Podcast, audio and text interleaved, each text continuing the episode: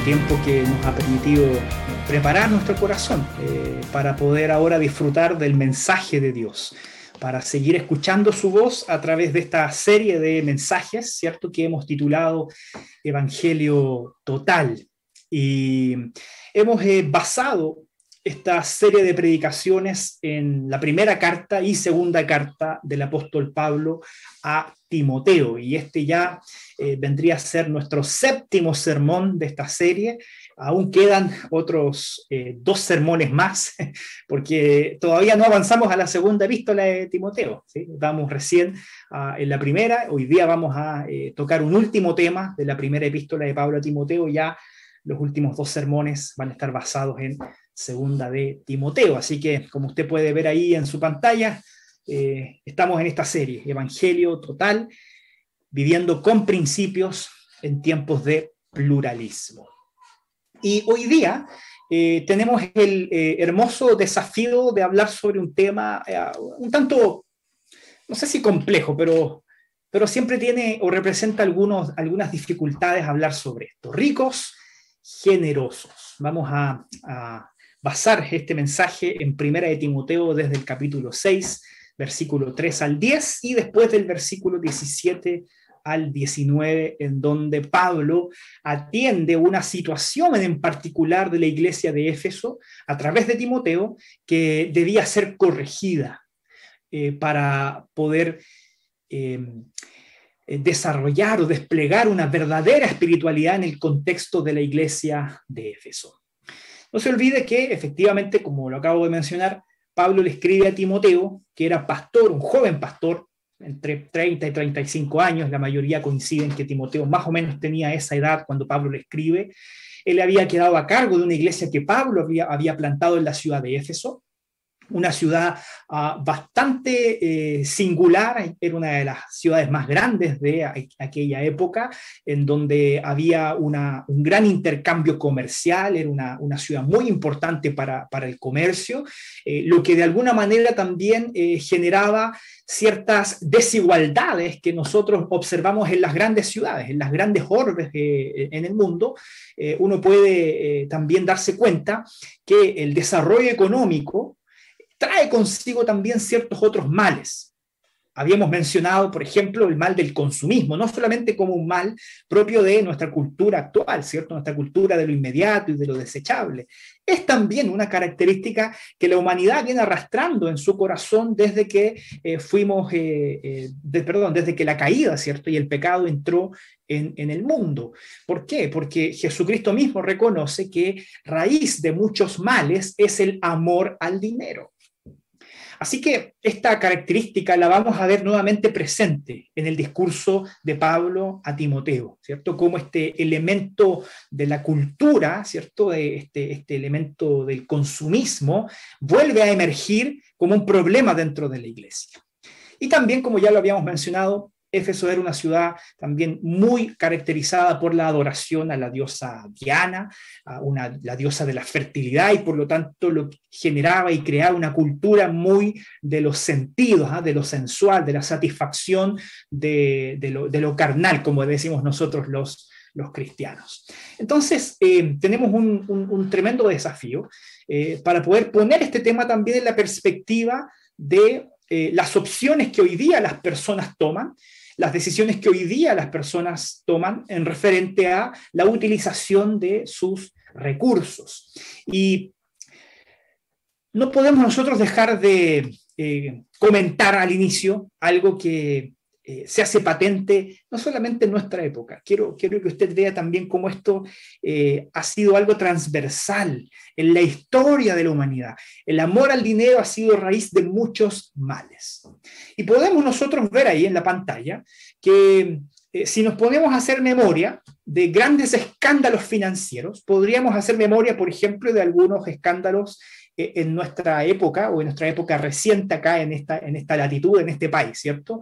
Eh, escándalos financieros en la esfera política, ¿cierto? No sé si recuerdas, no mucho tiempo atrás, todo este escándalo que hubo por el financiamiento de eh, operadores políticos que eh, emitían boletas que se les llamó ideológicamente falsas para financiar campañas y, disculpe esta expresión, ¿cierto? Pero ahí nos dimos cuenta que transversalmente la clase política estaba toda mojada, en el sentido de el cohecho, en el sentido de el soborno.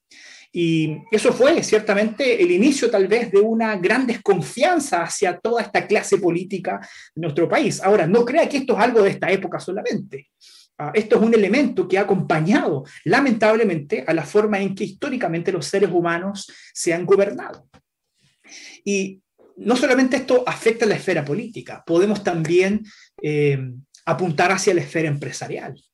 ¿ah? grandes escándalos financieros en donde grandes empresas ah, han eh, evadido impuestos o se han coludido para subir los, eh, los precios hacia los consumidores con el único fin de generar mayores ganancias, con el único fin de generar o reportar para ellos mismos y para sus empresas mayores cifras, lo cual no hace no mucho tiempo atrás podemos recordar la colusión de las farmacias, podemos recordar, eh, recordar la colusión de, eh, de los pollos, ah, la colusión del, del, papel higiénico, ¿cierto? Y así podríamos no solamente mencionar elementos de nuestra época o nuestra historia reciente, sino que también elementos que eh, han marcado la historia de nuestro país e incluso han alcanzado en otras latitudes, en donde los escándalos empresariales han sido muchísimo más grandes y han, y han comprendido cifras muchísimo muchísimo más altas de las que nosotros podríamos llegar a imaginar.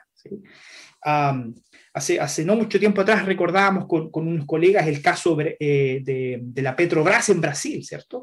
Cómo eh, esta empresa estatal terminaba desviando fondos para el financiamiento de la política, intereses empresariales, intereses eh, de, de, partidos políticos, de, personeros que gobernaban en esa nación y fue un escándalo que, bueno, finalmente terminó con una gran crisis política y económica. Ahora esto también sigue avanzando y, no está eh, exenta la esfera religiosa de esto. Y podríamos recordar grandes escándalos financieros también dentro de los contextos eclesiásticos. No sé si hace, ustedes recuerdan hace no mucho tiempo atrás cuando eh, surgió o se destapó este, este manejo económico de la principal cabeza de eh, la, la, Iglesia Pentecostal de Chile. No, me acuerdo en este momento el, el, nombre de, denominación propiamente tal, pero el, obispo, aquel que era el, mandamás de esta denominación, eh, si alguien me la recuerda por el chat, se lo agradecería muchísimo, si se Eh, en la prensa se abrieron sus, eh, cuentas, sus eh, propiedades, sus eh, manejos económicos, y eso generó gran desconfianza. Gracias, Gerson, metodista pentecostal, muchas gracias. efectivamente, ahí surge el, nombre de este obispo Durán y empieza a cuestionarse el manejo de los cristianos respecto a sus recursos. Entonces, fíjese cómo este elemento del dinero no, afecta a, ciertas personas, no afecta a un grupo de personas. Es algo que está presente en el corazón del ser humano y que nos afecta transversalmente. Y así podríamos seguir, tal vez pasar, pasar muchos minutos más recordando otros grandes escándalos financieros. Ahora, ¿cuál es mi punto? ¿Qué es lo que yo quiero demostrar con esto? Que por alguna razón, después de todos estos grandes escándalos, la gente termina llegando a pensar que la riqueza o que aquel que es rico inmediatamente es sinvergüenza. El que es rico es sinvergüenza. O aquel que eh, tiene más recursos es una persona deshonesta. riqueza pasó a, por causa de los escándalos financieros, pasar a ser sinónimo de deshonestidad. Y le repito, esto no es solamente algo de ahora. Fíjese que me encontré con esta eh, frase de un filósofo eh, francés que vivió a, principios del siglo XVIII, en el periodo de la Ilustración, Montesquieu. Él escribió lo siguiente, las riquezas son una injusticia que se debe reparar. Y uno debería decir, discúlpeme si soy rico. ¿Por qué? Porque aparentemente la riqueza es sinónimo de deshonestidad el solo hecho de que alguien sea rico ya es un problema social que debe ser corregido. Ahora, tenemos que tener mucho cuidado con esos discursos ideológicos y discursos modernos respecto de cómo abordar el tema de la riqueza. Y aquí efectivamente no vamos a seguir ninguna agenda política.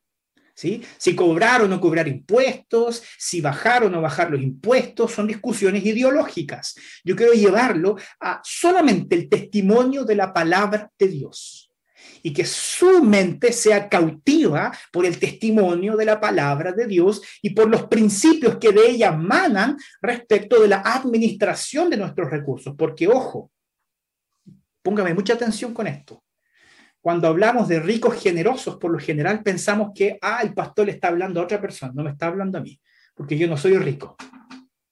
No sé si le pasa de repente. Ah, cuando hablan de ricos, como que están hablando de otras personas y quiero dejar muy en claro esto, yo no le estoy hablando a otras personas, estoy hablando a usted. Ah, porque si usted va a la cocina, abre la llave y puede sacar agua potable para beber de un vaso, usted es más rico que el 90% de la población mundial. Solamente quiero dejarle eso como un ejemplo. si usted saca agua potable de su casa para beber en un vaso, usted ya solo por ese hecho, es más rico que el 90% de la población mundial. No le estoy hablando al vecino, no le estoy hablando a, la persona que está a su lado, que aparentemente tiene más que usted, le estoy hablando a usted. Y preste, mucha atención a lo que el Señor quiere decirnos hoy día a través de su palabra. Y hay una palabra muy importante para abordar este asunto de la generosidad y de la riqueza. Y eh, vamos a descubrir a través de este texto bíblico algo que ya enseñamos muchas veces. El problema no está en tener o, no tener, en tener más o tener menos, en tener mucho o tener poco. El problema está en cuál es el Dios que está adorando tu corazón. Y para eso tenemos que hablar sobre esta palabra, la importancia de la piedad. Y quiero de alguna manera definir este concepto, porque cuando hablamos de piedad, por lo general aparece esa imagen eh, de, aquella persona eh, media pusilánime, ¿cierto? Que camina con el rostro en tierra, las manos juntas, que es apacible, que no se enoja ¿ah? y que tiene una actitud contemplativa el 100% del tiempo. No me estoy refiriendo a esa imagen eh, un poco desfigurada de lo que es piedad. La piedad podemos definirla como un sentimiento, porque la, piedad es algo que, brota de nuestras entrañas, que lleva a los individuos a rendir honor y gloria a Dios. Eso es piedad.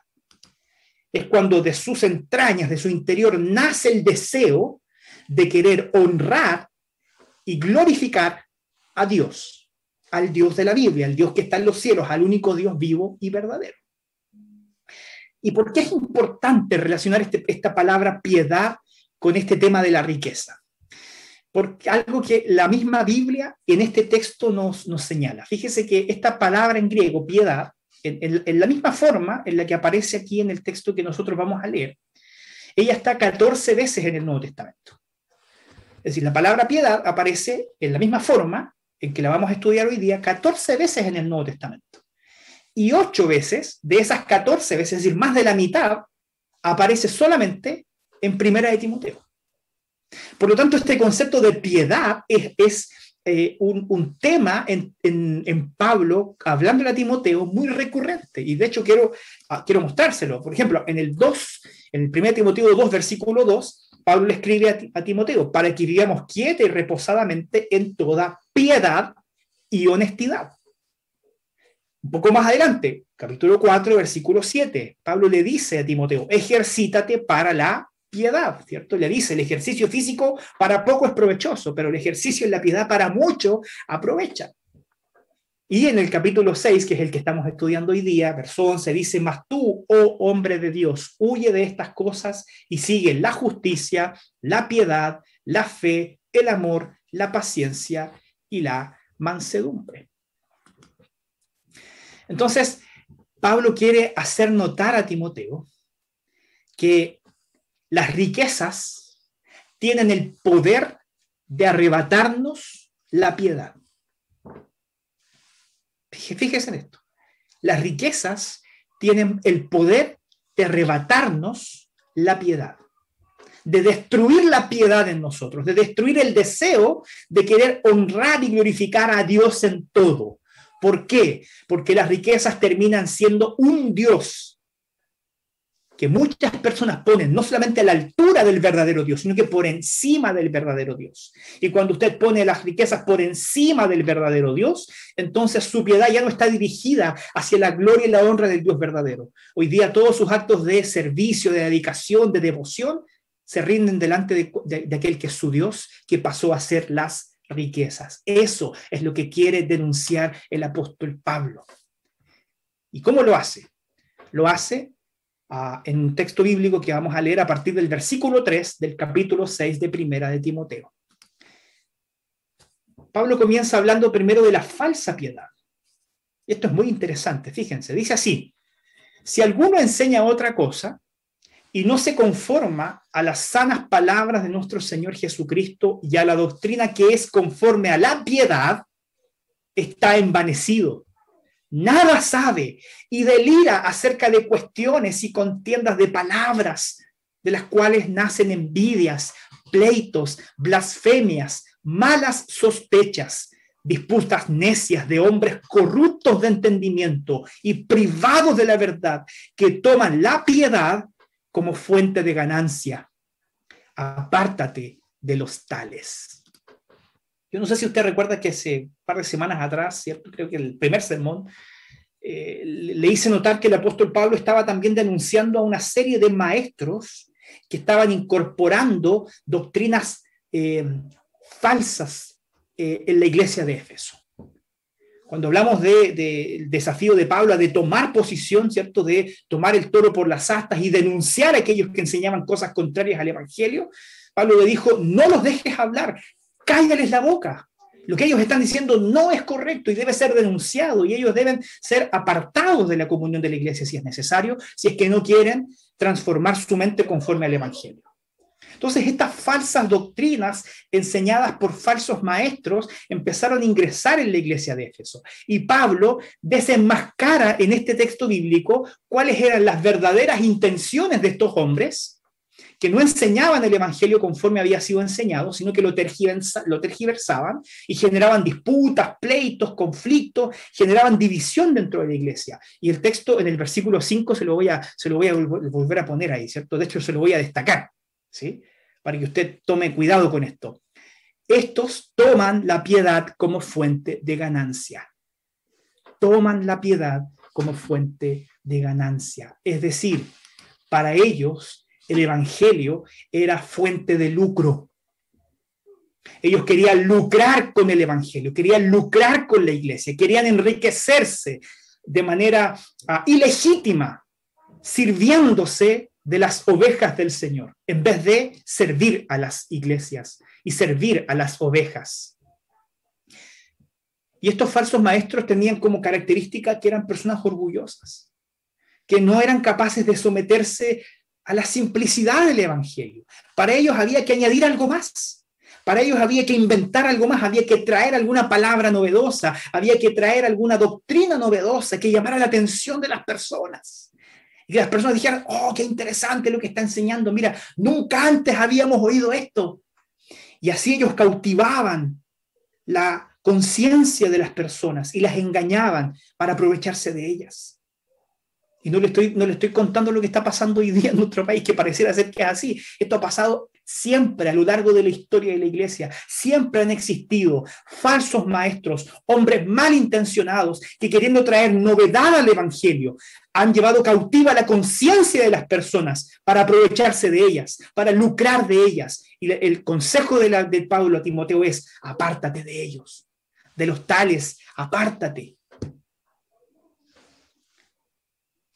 Pareciera no ser importante para nosotros, ¿cierto? En el contexto de la iglesia presbiteriana, en donde de alguna manera ah, nos jactamos humildemente de ser transparentes en la administración de nuestros recursos. Pero quién sabe, quién sabe si en este mismo instante alguien nos está escuchando, alguien que está siendo ah, manipulado en su conciencia por hombres inescrupulosos que buscan solamente aprovecharse de ellos de los tales, apártate, apártate de aquellos que quieren lucrar con el Evangelio, apártate de aquellos que dicen tener un mensaje novedoso, porque lo más probable es que quieran engañarte. seamos sensibles a descubrir la simplicidad del Evangelio, de lo que ha sido enseñado y predicado por los siglos de los siglos. Allí está la fuente de la verdadera vida. Ahí está el conocimiento verdadero de nuestro Dios. Alejémonos de esas personas avaras que no están dispuestas a donarse a los otros, sino que lo único que quieren es tomar de los otros, aprovechar aprovecharse de los otros, usufructuar de los demás. Finalmente, un comentarista bíblico que yo leía a propósito del estudio de este texto decía que hay muchos hombres que trabajan en el reino de los cielos, entre comillas, trabajan, que lo que buscan es usar a Dios, y, y Dios con mayúscula, para alcanzar a su propio Dios, con minúscula. Hay hombres que se sirven de Dios para alcanzar a su propio Dios, que se sirven del Evangelio para alcanzar sus propios anhelos de riqueza, de avaricia y de poder. De los tales, dice Pablo, apártate. Porque el problema, hermanos, no es necesariamente el dinero, como lo vamos a ver a continuación, sino el amor al dinero, el poner a Dios por debajo de las riquezas, porque entonces se pierde la piedad y pasamos a adorar a, a este dinero o a estas riquezas como nuestro Dios. Pero el texto sigue hablando para mostrarnos cuál es la verdadera piedad, la falsa piedad de aquellos hombres que usaban el Evangelio solamente para alcanzar lucro. El verso 6 nos dice lo siguiente, pero gran ganancia es la piedad acompañada de contentamiento, porque nada hemos traído a este mundo y sin duda nada podremos sacar. Así que teniendo sustento y abrigo, estemos contentos, contentos con eso. Yo no sé si usted percibe el juego de palabras aquí del apóstol Pablo, porque en, el verso anterior, el verso 5, él dice, los falsos maestros ocupan la piedad como fuente de ganancia. Y después Pablo da vuelta a la frase y dice, pero gran ganancia es la piedad. Entonces, no está desmintiendo lo, lo anterior, dice, efectivamente hay ganancia en la piedad, pero no de la manera en que los falsos maestros esperan ganar. Acá Pablo está diciendo, la piedad es gran ganancia cuando ella va acompañada de contentamiento. La verdadera piedad produce contentamiento, produce satisfacción, ya que, y lo ilustra de una manera fantástica, ya que si llegamos al mundo desnudos y sin nada, todo lo que ya hemos recibido es ganancia. Tú llegaste a este mundo desnudo, sin nada, y de hecho te vas a ir de este mundo desnudo y sin nada. Y todo lo que el Señor te permite tener ya es ganancia. Y por lo tanto, Pablo anima a los creyentes de Éfeso a vivir eh, satisfechos de lo que el Señor ya les ha entregado, porque cualquier cosa que tengas, sea para ti mucho o sea para ti poco, ya es ganancia, porque llegaste desnudo a este mundo y desnudo te vas a ir de él. Y Jesús lo dice muchas veces. ¿Por qué te afanas por, por perseguir riquezas? ¿Por qué te afanas por conseguir más y más cosas si después nadie va a disfrutarlas realmente? Como este hombre que construyó un granero más grande para guardar su grano, ¿cierto? Y, y vino el Señor en la noche a visitarle y dijo, qué necio eres. Mañana vienen a pedirte tu alma. ¿Y qué va a pasar con todo esto que has acumulado? Yo nunca he visto que detrás de un carro fúnebre venga un camión de mudanzas con todas las cosas que le pertenecían a la persona que se murió. Yo nunca lo vi. Me imagino que usted tampoco. Lo que sí he visto es cómo la familia después se pelea incluso a muerte por las cosas que le pertenecían a aquella persona que falleció. Porque raíz de muchos males, es el amor al dinero. Y por lo tanto Pablo insiste en esto. La verdadera piedad es ganancia, porque ella va acompañada de contentamiento, de saber que todo lo que hemos recibido es un regalo de Dios. Y lo dice, si tenemos sustento y abrigo, tenemos lo necesario. Y por lo tanto tenemos que estar satisfechos. Se lo voy a, se lo voy a volver a, poner ahí para que usted lo vea. Dice, uh, Nada hemos traído de este mundo y sin duda, y sin duda nada podremos sacar. Verso 8, así que teniendo sustento y abrigo, estemos contentos con esto. Yo, casi sin temor a equivocarme, puedo decir que todos los que están acompañando esta transmisión o están conectados tienen en sus casas sustento y abrigo. Puedo decir casi sin temor a equivocarme que pueden faltar algunas cosas, pero lo suficiente y lo necesario para vivir, Dios siempre lo ha provisto. ¿O no es así? Responda usted en su corazón, responda usted ahí en su casa. Si Dios no ha sido misericordioso y siempre ha provisto de lo necesario. El problema de nuestra insatisfacción no son nuestras necesidades, porque Dios siempre se ha encargado de suplirlas y de cubrirlas de alguna u otra manera. Muchas veces el problema de nuestra insatisfacción son nuestros caprichos, son nuestros anhelos de alcanzar o tener algo que podría ah, darme mayor satisfacción. Pero eso es como correr tras el viento, es como correr detrás de promesas vacías, porque eso es el dinero. El dinero es un Dios que solamente te alimenta de promesas vacías, que te promete satisfacción, pero genera un profundo sentido de insatisfacción. Te promete llenarte, pero al final terminas más vacío.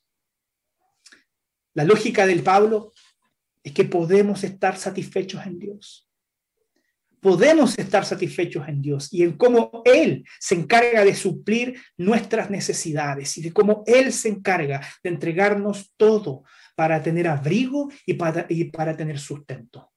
Por lo tanto, esa es la verdadera piedad. La ganancia de la verdadera piedad es vivir satisfechos, es vivir contentos con lo que tenemos. Ya sea que el Señor te concede mucho o no ya sea que el Señor te permite prosperar abundantemente o no. Pero no me cabe duda alguna que a todos los que estamos aquí presentes virtualmente, el Señor nos ha dado lo necesario para vivir, porque esa es su promesa. Y cuando tal vez nos ha faltado, estoy seguro que el Señor ha puesto personas a nuestro lado para ayudarnos y suplir las necesidades que tenemos. Esa es la verdadera piedad, que el dinero no distraiga nuestro anhelo de querer glorificar a Dios y vivir satisfechos en Él. Porque finalmente nada de lo que acumulemos en esta tierra lo podremos llevar a la tumba. Hay una tercera cosa que dice el apóstol Pablo en este texto, a partir del versículo 9. Usted me puede acompañar ahí leyendo en su pantalla. Porque los que quieren enriquecerse caen en tentación y lazo y en muchas codicias necias y dañosas que hunden a los hombres en destrucción y perdición. Porque raíz de todos los males es el amor al dinero, el cual codiciando algunos se extraviaron de la fe y fueron traspasados de muchos dolores. Wow. Hermanos, cuando algo le roba el lugar que nuestro Dios debe tener en nuestro corazón, ahí es donde la verdadera piedad pasa a estar bajo ataque. Nuestra piedad puede ser ah, destruida si ponemos en la posición de Dios cualquier cosa distinta a Él. En este caso, por ejemplo, las riquezas. Las riquezas tienen la capacidad de arrebatarnos nuestra piedad. Y el problema es que las riquezas es un Dios, es un Dios muy ingrato. Las riquezas son un Dios muy ingrato. ¿Sabe lo que ha generado el amor al dinero en nuestro mundo? Quiero hacer solamente una pequeña lista exploratoria, no es exhaustiva, una pequeña lista exploratoria de los muchos males que ha traído el amor al dinero robos, asesinatos, secuestros, prostitución, tráfico de drogas, cohecho, corrupción. Y así podría seguir tal vez enumerando otros flagelos que el dinero, el amor al dinero ha generado en nuestra sociedad. Y hablando de esto, leía eh, durante la semana la historia de un misionero norteamericano. No me acuerdo ahora el, nombre de pila, él, me acuerdo que su apellido era, o sea, su nombre era Milton, pero no me acuerdo su, apellido. Él trabajaba en un lugar de muy escasos recursos. Un hombre eh, misionero que había recibido de Dios la misión de poder servir al prójimo, sobre todo aquellos que estaban afectados por eh, eh, adicciones, ¿cierto? principalmente drogas ah, y alcohol. Y él entonces creó una, una pequeña fundación de ayuda a personas que estaban en esta situación. Y el Señor bendijo su trabajo y prosperó su trabajo y él empezó a recibir en su, en su pequeño lugar arrendado a personas que vivían bajo el flagelo de las adicciones. Y en cierta ocasión él decidió eh, tomar unas, semanas de vacaciones, él ya había estado trabajando intensamente con este grupo que había alcanzado a, a formar ahí para ayudar a estas personas incluso sacando a algunos no solamente de las drogas, del alcohol, sino también rescatando a algunas personas de la prostitución. Y cuando él eh, se va de vacaciones con su familia, al regreso de solamente dos semanas, eh, se reúne nuevamente con el grupo al cual él discipulaba y él pastoreaba y ayudaba en sus necesidades, cuando se da cuenta que había una ah, chica que faltaba, que, que no había ido al encuentro. Y preguntó por ella. ¿Qué pasó con tal, tal, tal persona? Y los eh, amigos ahí de, del grupo le dicen que esta mujer había vuelto a la prostitución. Así que él muy triste, muy dolido con esta situación, pensando, me voy dos semanas y estas personas no son capaces de perseverar en las cosas que les hemos enseñado. Él va a buscar a esta niña. Y cuando se encuentra con ella, trabajando en la calle, la aborda y le pregunta, ¿qué pasó? ¿Por qué volviste a esto? ¿Qué pasó con todas las conversaciones que hemos tenido? ¿Qué pasó con tu deseo de servir y honrar al Señor? Ella le dice, ah, no tenía otra opción, porque uh, habían unos hombres que me obligaron a trabajar porque yo trabajaba para ellos. Y cuando ellos vinieron a buscarme, yo dije que no, que no quería volver a ese mundo. Sin embargo, ellos me dijeron que sabían y conocían el lugar donde mi papá trabajaba. Y si yo no volvía a trabajar con ellos, ellos eh, iban a abordarlo y lo que le pasaba, lo que le pasara iba a ser responsabilidad mía. Yo me negué y al día siguiente mi papá al salir del trabajo fue abordado por un grupo de personas que lo golpearon y lo dejaron gravemente herido y él estuvo varios días en el hospital. Cuando mi papá se recuperó, estos hombres me volvieron a abordar y me dijeron, ahora vas a trabajar para nosotros. Yo insistí en que no lo haría porque estaba convencida de que Dios podía obrar un cambio en mi vida.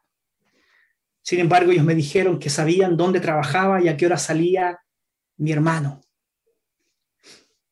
Y al día siguiente, lo mismo que aconteció con mi papá, aconteció con mi hermano. Así que yo estaba desesperado, no sabía qué hacer. Estos hombres volvieron a acercarse, me volvieron a abordar y me dijeron que si yo no estaba dispuesta a trabajar con ellos, ah, iban a hacer lo mismo con mi mamá. Así que el misionero, muy impactado con esta historia, le quedó mirando a esa niña y dijo, ¿por qué tú no denunciaste esto? ¿Por qué no fuiste a la policía? ¿Por qué, por qué te quedaste callada y no, y no eh, denunciaste esto que le estaba pasando? Esta niña queda mirando al misionero y le dice, ¿tú quieres que yo vaya a la policía? ¿Y de quién crees tú que te estoy hablando? Que me han estado amenazando y maltratando a mi familia para que yo trabaje para ellos. Eso hace, hermanos, el amor al dinero. Genera corrupción, genera violencia, esclavitud, muerte. Cuando este, este Dios, este ídolo de las riquezas y del dinero se apodera de nuestra vida, consume la bondad y el amor de las personas, derriba cualquier ah, sombra de bondad que haya de alguna manera sido sembrada en nuestro corazón y la transforma en avaricia, la transforma en muerte. Es por eso que este no es un tema poco importante. No le dé poca importancia a cuál es el lugar que usted le está dando a la riqueza y al dinero en su corazón. Yo lo he dicho muchas veces. O vas a adorar a Dios con tus dinero y tus riquezas, o terminarás adorando a tus riquezas como un Dios. No hay términos medios. Y el Señor Jesucristo, a través también de sus profetas y apóstoles, lo ha dado a entender a través de su palabra suficientemente como para que nosotros pensemos que es algo que está lejos de nosotros o que no nos puede pasar. De hecho, cuando hablamos de la adoración, hay un texto que me gusta recordar a mí, que habla mucho sobre esta dinámica de cómo el hombre y el ser humano adora. Romanos 11 termina con el siguiente versículo, porque de Él y por Él y para Él son todas las cosas. A Él sea la gloria por los siglos. Amén. Así que hermanos, os ruego que ruego por las misericordias de Dios que presentéis vuestros cuerpos en sacrificio vivo, santo, agradable a Dios, que es vuestro culto racional. En estos dos versículos tenemos la dinámica de la adoración. Aquello que nosotros queremos glorificar es a lo que terminamos dedicándole nuestro tiempo. Es aquello a lo cual nosotros terminamos volcándolos, volcándonos. Es a lo cual terminamos teniendo hacia eso actos de servicio y de sacrificio. Y eso es lo que genera el dinero. Cuando adoramos al dinero, nos dedicamos al dinero y terminamos sacrificando nuestro tiempo, nuestras familias, nuestras relaciones, terminamos sacrificando nuestra salud incluso por conseguir más, por tener más. Y terminamos siendo siervos y esclavos del dinero. Lo que hace Jesucristo es romper esas cadenas de esclavitud y ofrecerte vivir en la verdadera piedad que produce contentamiento, vivir satisfecho, ya sea que el Señor te pone en abundancia o no. Cuando el dinero se transforma en nuestro Dios, este Dios se vuelve exigente.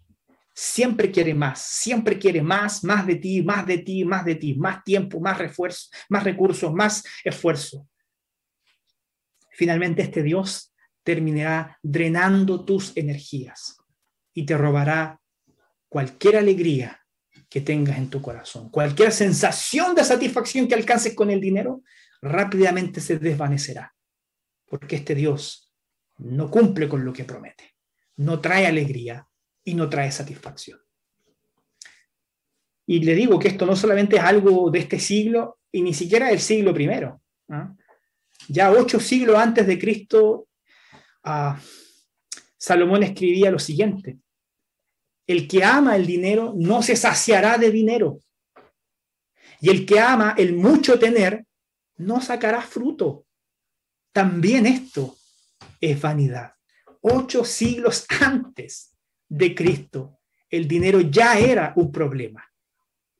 Y el que amaba el dinero no iba a obtener satisfacción en él porque no es un Dios que cumple con esa promesa de satisfacerte. Finalmente el apóstol Pablo nos encamina hacia el antídoto y aquí vamos a saltarnos ¿ah? del verso 10 al verso 17 porque ahí entre el 11 y el 16 él aplica esto a la, vida de Pablo, a la vida de Timoteo. Y aquí en el verso 17 le vuelve a hablar a los ricos. Y quiero volver a recordarle lo que le dije al principio. Cuando hablamos de ricos, no estoy hablando de su vecino o de aquel que usted cree que tiene más. Estoy hablando de usted. A los ricos, dice Pablo, de este siglo, manda que no sean altivos, ni pongan la esperanza en las riquezas, las cuales son inciertas, sino en el Dios vivo, que nos da todas las cosas en abundancia para que las disfrutemos que hagan bien, que sean ricos en buenas obras, dadivosos, generosos, atesorando para sí buen fundamento para lo porvenir, que echen mano de la vida eterna. Es muy interesante lo que hace Pablo, porque a diferencia de Montesquieu, de este filósofo francés del siglo XVIII, él no condena a los ricos a priori. Pablo no condena a los ricos a priori. Dice, ah, ustedes son todos malos, todos tienen que pedir disculpas por, por tener. De hecho, la Biblia señala que las riquezas pueden ser recibidas como una bendición de Dios. Y lo dice Eclesiastés en el capítulo 5. Asimismo, a todo hombre a quien Dios da riquezas y bienes, y le da también facultad para que coma de ellas y tome su parte y goce de su trabajo. Esto es don de Dios. Riquezas, bienes, alimentarse y tomar de ellas, gozar de ellas, es don de Dios. Por lo tanto, nuevamente, ah, el problema no está en el dinero o las riquezas en sí mismas. Debemos aprender a cuidarnos de los peligros que acompañan al dinero y que el apóstol Pablo señala en estos versículos del 17 al 19. ¿Cuál es el primero de ellos? No caer en la arrogancia. El dinero tiene la capacidad de embriagar a las personas de poder embriagar a las personas de poder.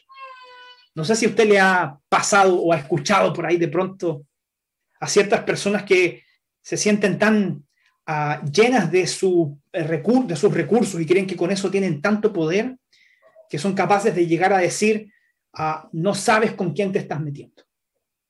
Ah, ten cuidado conmigo, porque no sabes con quién te estás metiendo. ¿Qué significa eso? Yo tengo recursos, tengo poder para hacerte daño. Así que cuidado, no te metas conmigo.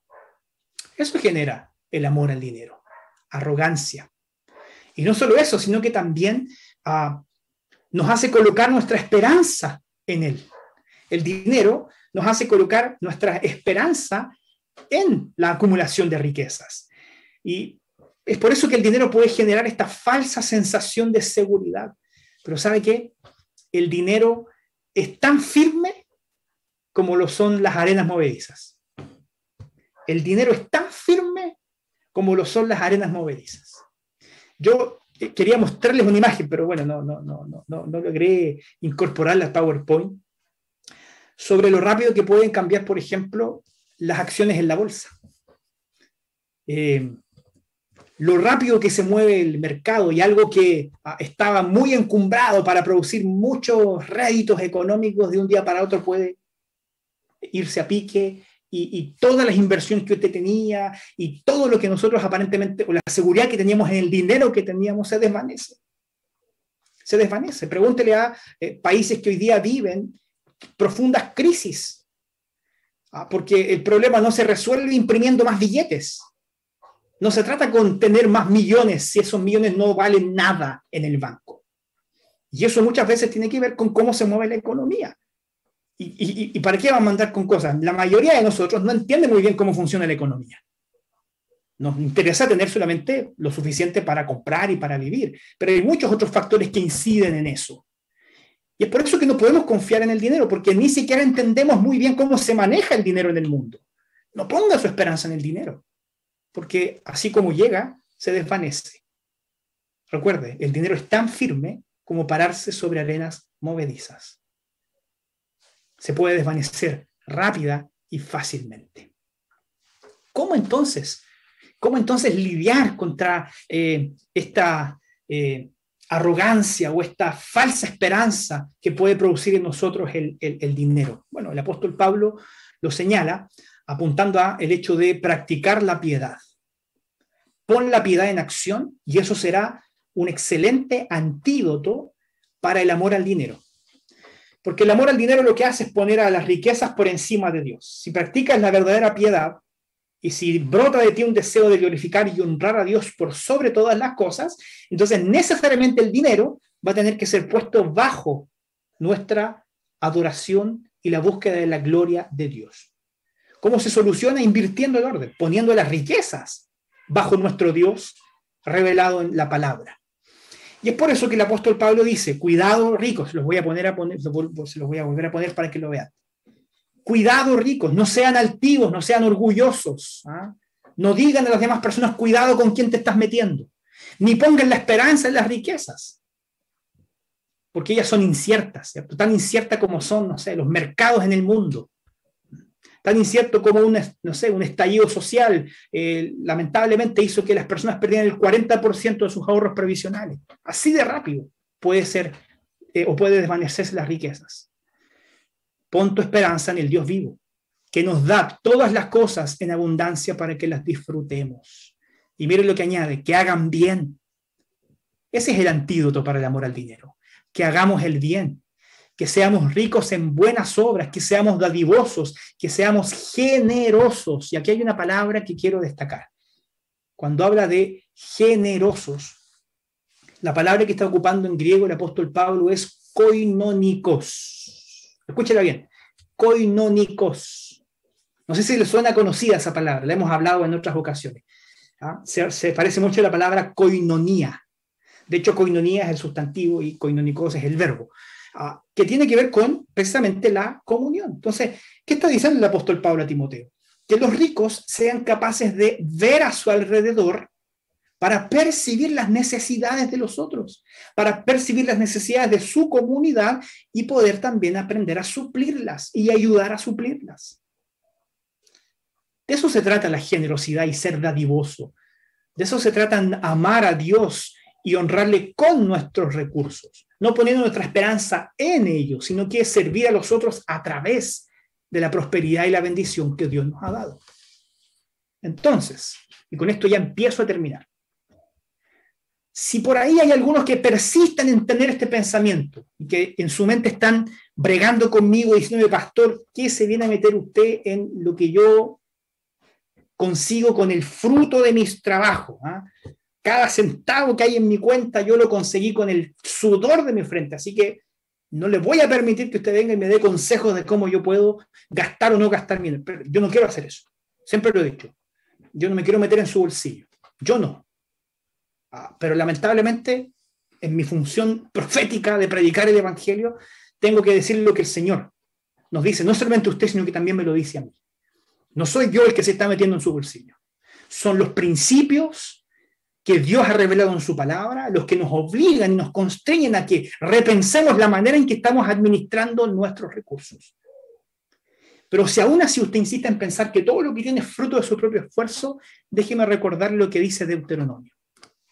Deuteronomio 8, 17 al 19. Y digas en tu corazón, cuidado con esto, mi poder y la fuerza de mi mano me han traído esta riqueza. Si no, acuérdate de Jehová tu Dios, porque Él te da el poder para hacer las riquezas, a fin de confirmar su pacto que juró a tus padres, como en este día.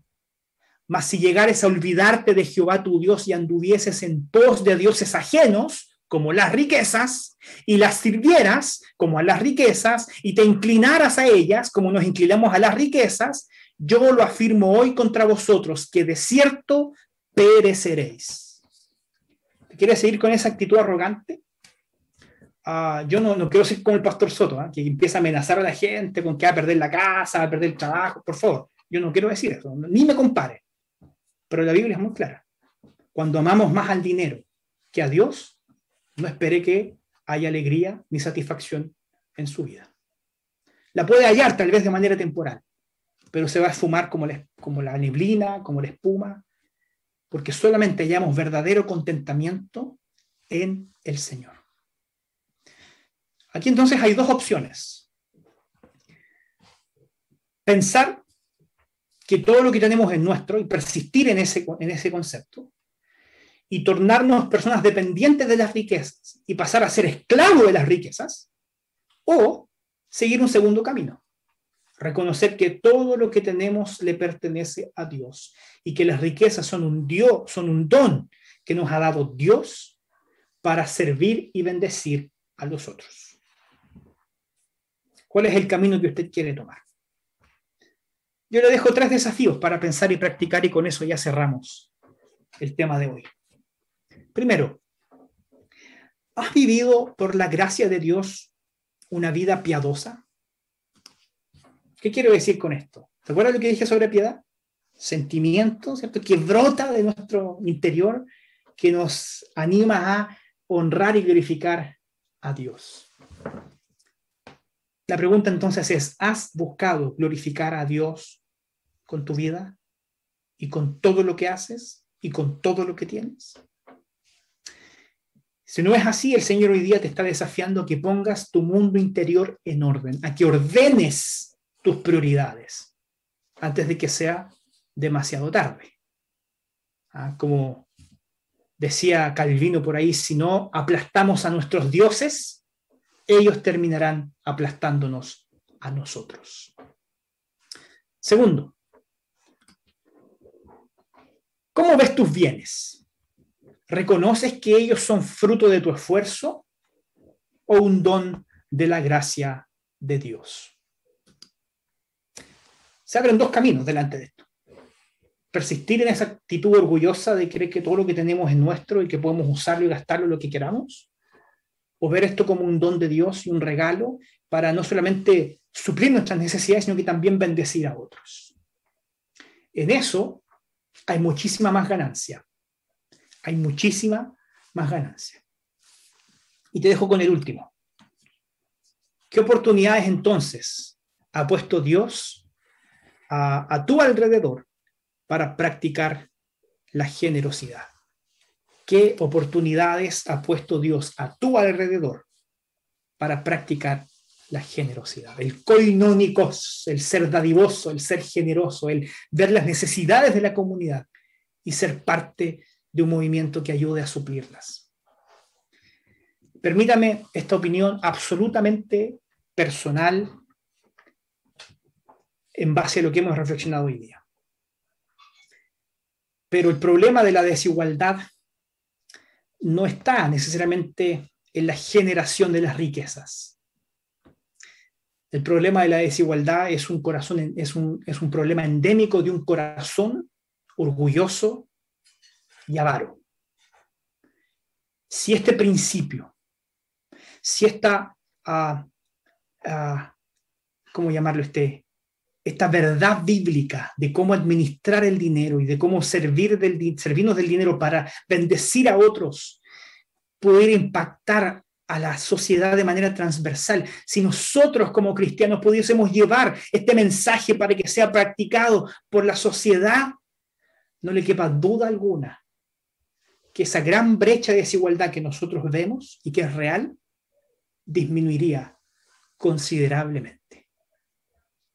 Disminuiría considerablemente. El problema no está en la generación de las riquezas. El problema está en el corazón del hombre. Y lo único, hermanos, lo único que puede restaurar el corazón de un hombre es el Evangelio de Cristo Jesús. Lo único. No hay ideologías, ni hay, ah, disculpe que se lo diga, constituciones que puedan reparar el corazón del hombre.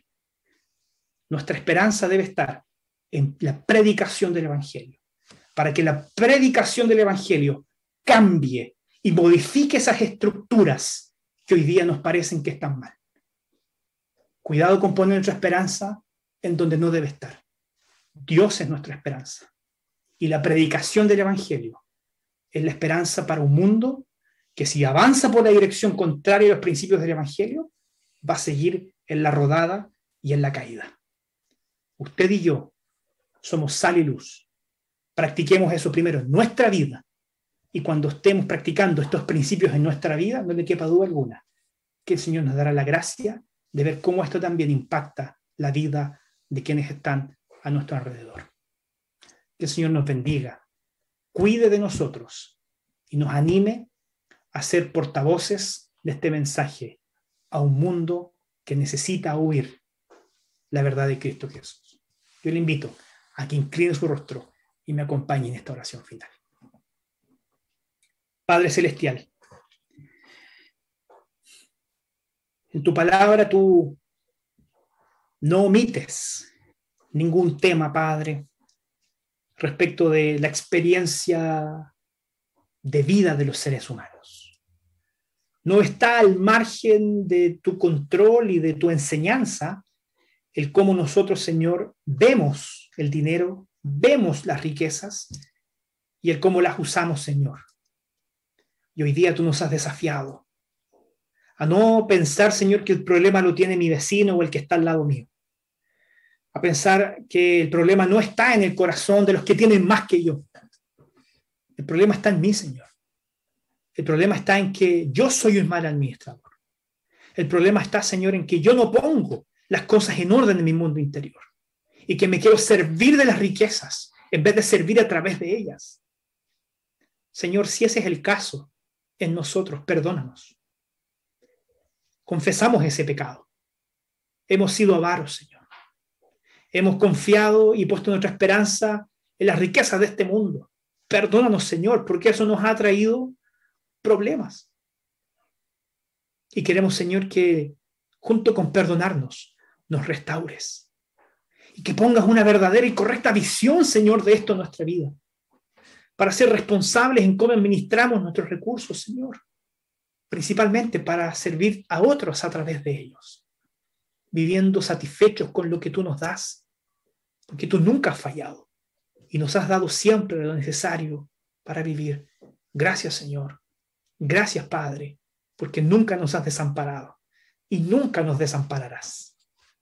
Bendice esta iglesia y a cada persona que está conectada, ya sea en Zoom, en YouTube, en Facebook o donde quiera, Señor, que este mensaje alcance. Señor, que tu corazón impacte la vida de esas personas para transformar las prioridades, cambiar nuestro carácter y hacernos personas más piadosas, pero aquella verdadera piedad que tu palabra enseña. No a esa piedad falsa que muchas veces creemos tener o aparentamos tener. Esa piedad que transforma el corazón y que pone, te pone, Señor, por encima de todas las demás cosas. Gracias, Señor. Bendícenos, cuida de nosotros. En el nombre de Jesús. Amén.